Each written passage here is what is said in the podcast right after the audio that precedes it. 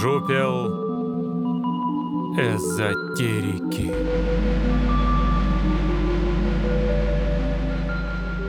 Добрый день. Бонус к седьмому выпуску вышел неформатным, так как про эзотерику в нем ничего нет. Это отрывок из нашего с Катей разговора про философию. Потому что незадолго до записи выпуска с Семеном Петриковым Катя вернулась, переполненная впечатлениями, зимней школы по коинцидентологии под управлением Йоэля Регева. Разговор велся в ожидании Семена, пока тот пытался к нам подключиться и прерывается с его появлением. Кажется, беседа получилась довольно уютной, к тому же ярко выраженного формата у нас пока еще нету. Мы только надеемся его обрести в будущем. В общем, почему бы бонусом и не публиковать беседу про философию?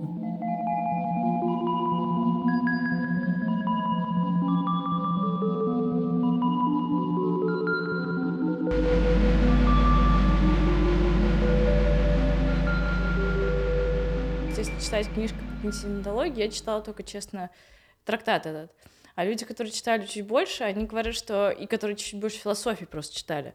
Они говорят, что какую философию не ткнешь, Гегель, Лакан, тот же Кант, ты все это найдешь так или иначе в континентологии. То есть Йоль настолько вложил все из э, всех философий по чуть-чуть, что ты, с одной стороны, видишь везде признаки континентологии, после того, как ты знакомился с этой теорией, ты думаешь, это же континентология. Но он замешал суп. Такой, Да, да, такой да. где все есть. А да, с другой стороны, соответственно, к нему такая же претензия, исходя из этого, что она не, как это, не директивна, то есть философия за счет этого его не директивна. Что это вообще значит, не директивно? Ну, в том смысле, что как будто бы чего-то не хватает, это не Чего-то не хватает где? в его философии для того, чтобы прям сказать «да», вот только так и никак больше, и вообще типа Это все. вот э, ощущение у тех, э, у кого, короче. Те, кто больше меня шарит за философию. Ну, Ага. то есть, понимаешь, нужно хотя бы к этому моменту почитать того же, я не знаю, Хайдегера. Те, кто больше меня Гегеля. шарят за философию. А, А вот я э, не очень больше давай знаю. вот в эту сторону пойдем. Как ты определяешь, вот ты просто веришь на слово, да, тому человеку, который э, говорит, я лучше понимаю философию, или ты по другим Ну, причинам? это если ты хотя бы можешь в разговоре сказать, ну вот Лакан там, А, очередную идею какую-то чью-то.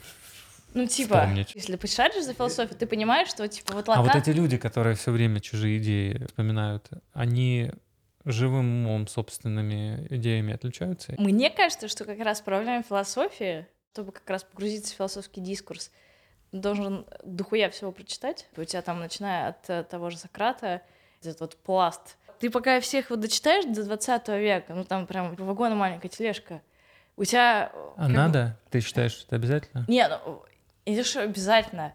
Ну, как бы, Ну, Стро- иметь представление, да, там по чуть-чуть почитать, но не полностью. и да, не- не, ну просто строго говоря, ты хотя бы должен нашарить за основные, потому что сейчас... Знать историю философии. Да, хорошо, да, вот должен знать, и, и как только ты начинаешь ее хорошо знать, как будто бы такой думаешь, ну, фиг знает, чуваки. Есть ли хоть что-нибудь, что я могу сам вообще сказать? Есть. Если ты философ, то А есть. если философ, И- и- и есть. Мне кажется, что как раз именно философов это не сильно заботит. Э, Они часто знают историю философии, но они заходят, мне кажется, с другого ракурса. Это Они, наверное. скорее бы я сказал, что мыслят просто сами по себе, как-то мыслят самобытно, интересно. И им становится интересно, а что по этому поводу мыслили другие люди в течение вот сколько мы знаем, сколько записей ведутся. Э, Возможно. Какие-то, да? И они, вот читая философию с этого ракурса, а не с ракурса «я должен знать, что там сказал Платон и все остальные после него до сегодняшнего момента». Понимаешь, да, разница мотивации, с какой ты философию изучаешь. Короче, когда твоя мысль уже самобытна, то остается чисто, ну так, иногда поглядывать когда тебя интересует какая-то конкретная тема, ты, мне кажется, если вообще интересуешься философией, ты наслышан, что вот по этому поводу высказывались такие-то люди, но у тебя просто не хватает э, времени или сил все это читать. Да? Поэтому ты в целом знаешь, что на эту тему высказывались те-то, те-то и те-то, но ты их не читал. Обычно, мне кажется, такая история. Ну, если просто учишься на философском факультете, ты хочешь, не хочешь, в тебя Ну, запихнут. это другое, да. Это, э, смотри, если ты учишься на философском факультете, то это вообще параллельная вещь. Потому что это может никак не сочетаться с тем, что ты философ. И обратная ситуация тоже имеет смысл. Ты можешь быть философом, никогда не учившись э, на философском Я согласна. Я факультете. просто, э, как недавно смотрела, Фиалка послал видео про мэра Мамбардашвили. Да-да-да. Перед- Прямо перед тем, как уезжал на философскую школу, он сказал, что если вот вам это не понравится, тогда, вот во-первых, вот э, во-первых, пожалуйста, забудьте его. 36 часов вот это вот психологическая топология пу- пути. Не, он да? мне прислал два видео про него. Он сказал, что если А, этот человек вам, да, вам не понравится, тогда забудьте Ну и мой что? адрес и, пожалуйста, мне больше пишите. Не, Те- ну, Тебе понравилось, не ну, мне понравилось? показалось, э, ну, там непонятно, короче. Ну, просто я к тому, что вот он, а, он же заканчивал А философский ты слушала факультет. его лекции? Вообще нет. Послушай просто реально, вот у него есть цикл «Психологическая топология путей». Что это? Это курс лекций, он читал на протяжении года.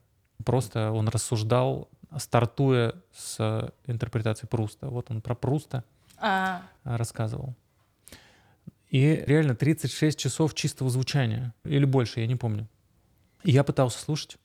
Это великолепно, на самом деле. Это очень круто. Но э, это, это как, если ты следишь и полностью с ним, то это ввергает э, тебя в такое, как бы это выразить, а деятельное состояние, оно несовместимо с ежедневными рабочими делами, я понимаю. с э, кучей всего, э, в первую очередь какой-то ответственности, которая тебя отвлекает от мышления.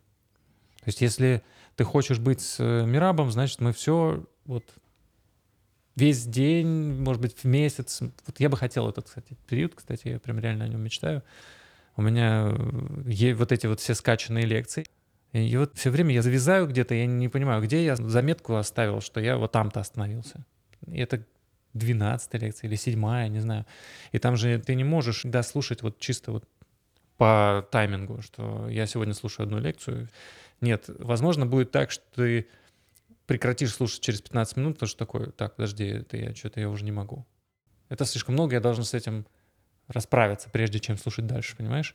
И я вот так завяз на какой-то то ли седьмой, то ли тринадцатой лекции, где-то в середине.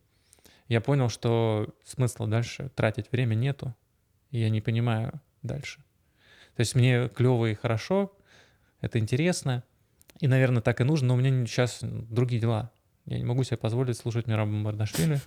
Не жить надо. Да, 36 часов. Но это очень круто, потому что этот человек показывает тебе, как он просто мыслит при тебе, он оголяет мышление перед тобой. И я, слушая Мамардашвили, понял, что такое реальный философ. Пот- Потому что я не встречал таких людей. Были приближения, но прям таких людей я не встречал, когда человек прямо перед тобой берет и оголяет свое мышление, и оно настолько нетривиально, что ты склонен слушать, потому что ты понимаешь, ну мы тут все равно находимся в каком-то взаимодействии. То, что он говорит для аудитории, это часть того, что аудитория сидит и активно слушает. Понимаешь? Мгм. То есть я не думаю, что он один смог бы это сделать. Непонятно. То есть он, конечно, бы сделал мышление, но другое. Просто потому, что он это делал публично, у него получилось так, и ты видишь это, ты слышишь, это не заготовленная штука. Ну, наверное, да. Но у него же есть еще книжки какие-то. Или это все чисто транскрипция? Да, куча книжек, э, хотя он вроде не сильно любил писать. Точно есть э, совместная с Пятигорским книжка. Да, он как раз вот в фильмах, он э, постоянно про него говорит, в смысле, он задействован активно в. Но, по-моему, я и отзывы Пятигорского слышал, что это получилось нечитаемо. И я пытался читать. И, ну, это, знаешь, есть просто огромное количество философий, к которой я подходил, и я понимал, что это, это невозможно читать просто. Гегель. Типа того, как Хайдегер, Гегель, да, Кант в том числе. Но Кант, э, вот видишь, Кант кто-то кто-то любит. э, Я, может быть, это было первое мое чтение, но это действительно так. Я там тоже завис на 115 страниц. И я помню, как я боролся с Кантом. Это прям как вот в, в- цитате, которую я очень люблю, и несколько раз ее э, постил. Слоттердайк в «Критике цинического разума» описывает, как старая костлявая рука выворачивает мозг человеку, который пытается прочитать первую свою философию типа кантовской. И я помню это ощущение, прям это очень хорошее описание, я его знаю. Я лежал, вот страдал на кровати на своей в Зеленограде, и я дочитываю вторую страницу за, за день, и я чувствую себя обессиленным. Я, я уже такой, блин, можно поспать, пожалуйста. И я засыпал реально. Я просыпался, я такой, нет, нужно дочитать. Нужно же справиться с ней. И я читаю конец первого абзаца после того, как вот я поспал, такой, блин, как спать хочется опять. Это ужасно. Да, есть кто-то, кто пишет тяжелее, есть кто-то пишет проще. Ну, меня вот Гегель вообще нет. Я прям... Э, была лекция как раз посвященная о Хайдегере, который читала лекции про Гегеля, и я просто, у меня сознание куда-то выключилось, я типа через час такая, спасибо, mm. хлопаю вместе со всеми. Ну, просто... Одновременно я должен сказать, что как будто бы, да, нужно быть готовым к такого рода литературе. Но я, я кстати, согласна с э, Наташей, я когда у нее спрашивала, типа, как, блин, вообще быть философом, она говорит, ну, типа, въезжаешь, въезжаешь. И я согласна. Въезжаешь. Типа, в какой-то момент, когда вот у тебя ну, вот это происходит стадия не, знаешь, ненависть, торг, там, принятие, вот эти девять степеней ты прошел, э, под конец ты просто начинаешь реально понимать, э, с чем ты становишься уже не согласен, такой думаешь, да пф, вообще даже не хочу читать, потому что э, галимая параша. Угу. Ну вот. так и нужно относиться на самом деле. Потому что это может быть парашей сейчас, а через год ты поймешь, что это было охуенно. Это так тоже может быть. Может но, быть. но лучше, мне кажется, все-таки бросать сразу то, что откровенно не читается, Я и, и быстро идти к тому, что читается хотя бы с интересом. Когда ты вот эта идеальная, наверное, книга, если ты ее нашел, она достаточно сложна, чтобы ты сдавался иногда, но настолько интересно, чтобы ты все время мотивирован был возвращаться к ней. И тогда получается, что сложная книга, написанная на ту тему, которая тебя интересует, тебя развивает. Ты качаешься с помощью нее. Это вот как ты вес, э, собственно, физический берешь, по 25 раз там поднимаешь, по 26. Тут также как бы эти кусочки текста, которые вот ты книгу за раз схватить не можешь, там 250 э, килограмм поднять не можешь, значит, тебе нужно по 50 килограмм 15 раз, потом там 75 килограмм 15 раз и так далее. Ты потихонечку выжмешь 251 раз. Возможно. Но, с другой стороны, любую вот эту интеллектуальную конструкцию, в нее классно зайти, ну а что дальше-то? Ну, хорошо, когда ты умеешь наслаждаться этим. Это хорошо, когда это не вымученная вещь. Я пытаюсь спасти мир или выдумать, не знаю, раз, разрешить невероятную загадку этого мира. Ну, то есть не, не то, что ты вот берешь и а смысл? Вот, вот так вот делаешь, да? Ты не выжимаешь. Так и философия для этого нужна была. Философы же спорили буквально о, о том, чего кунг-фу круче, во-первых. Ох. Ну, ну, смотри, да. Мы, если философы, мне кажется, мы тогда ко всему, вот есть такое выражение, общепринятое, оно уже приелось, да, относиться ко всему философски. Мы вот должны именно так и делать. И когда речь идет, вот ты начала, там, философы, они же вот такие, или были такими, или для этого. Но всегда можно сказать, что там, моя философия, которую я развиваю, она не про это. Она про получение, допустим, удовольствия от самого процесса философствования с тем, кто готов с тобой это делать. Даже даже, может быть, спорят. Ну, я понимаю, просто такое изначально философы занимаются тем крайним спектром сознания, где нету понятия дружба. Есть ну, то есть э, личность стирается, ты оперируешь на таких э, супер мега абстрактных вещах. Да, я понимаю. Но это лишь э, один из образов того, чем может быть философия. Потому что философия, может быть, она как у Диогена. Материальность его философии заключается в том, что в споре он может в один момент снять штаны и начать ссать рядом с тобой. Ну, вот эпатажное, как ты можешь посчитать, поступок. Но на самом деле если ты философски к этому начинаешь относиться, ты понимаешь, что это и лучшим высказыванием не может быть, если, если он таких взглядов придерживается. Допустим, если он говорит, что все доказывает поступок, то необъяснимый поступок, который он сделал перед тобой, является убивающим тебя аргументом. Если ты не можешь интерпретировать и продолжить спор, то Диоген выиграл. Разумно. Философия может быть совершенно разной. Там может быть э, дружба, а может не быть дружбы как понятие. Она может быть отлетевшей, она может быть вот этой вот современной темной философией, которая про отсутствие всякое человека, а может стремиться к тому, чтобы не отделять, никогда не выходить за пределы человеческого в каком смысле? Я считаю, что современная философия не может не быть отлетевшей. Ну так вот э, развивалась человеческая мысль, что на данном этапе современным считается это. Но можно и, против современного восстать тоже Можно. в своей философии. Вообще наплевать на то, что э, современность имеет какую-то а, ценность. Да? Скорее наоборот, что ве- вот вечные истины или вечное нечто, оно будет более ценным. В общем, я к чему? Я к тому, что признание, полученное, допустим, от воображаемой вот этой вот философии, о том, что мы все-таки в телах, и это к чему-то нас обязывает. Нужно понять, правильно, что я здесь имею в виду? А как же трансгуманист? Об- Обязывает, в смысле, мы не можем поступать как существа без тел. Ну или это будет нам в... А, а как же body without organs? Тоже темная гностическая философия. Э, Да нет, смотри, мы здесь не меряемся разными философиями, что а, одна другую вот просто своим существованием опровергает. Конечно, нет. Здесь я говорю про собственную философию, понимаешь, собственную. Можно сколько угодно мериться знаниями. Я, я знаю про эту, я знаю про ту философию, но она не твоя.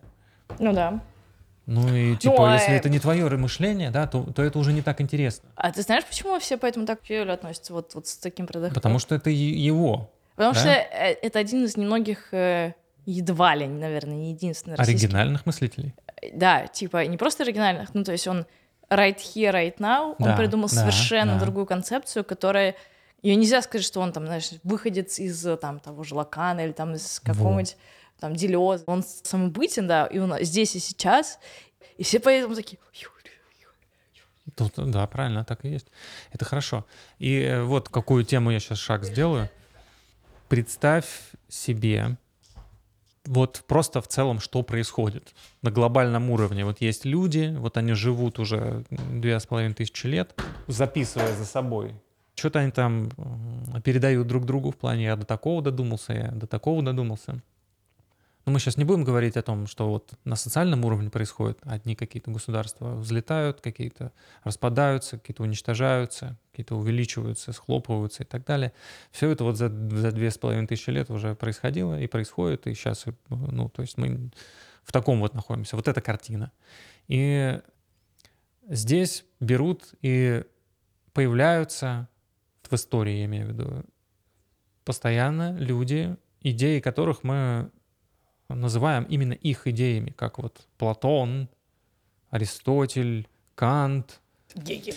что-нибудь из Средневековья, там, Якоб Бёме. Мгм. Все, все эти товарищи. Тоже Иисус Христос, хотя он не, не записывал ничего, но за ним потом записали. И не в средние века тоже. А, да, ну я так раскидываю вот на этой шкале там каких-то персонажей. Так. Да. И так получается, что их идеи можно рассматривать с позиции их способности распространяться, заражать. Э, Я к чему веду?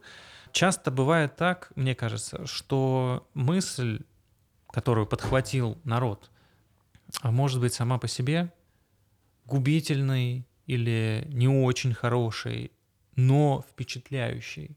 Ну, понимаешь? То есть где впечатляющей... там как- куда с зиговать, конечно. с какой позиции, что вот э, от нее в определенном смысле нельзя избавиться. Ты ее услышал, и она повторяется. Ну, это Докинс писал голове. еще про мем.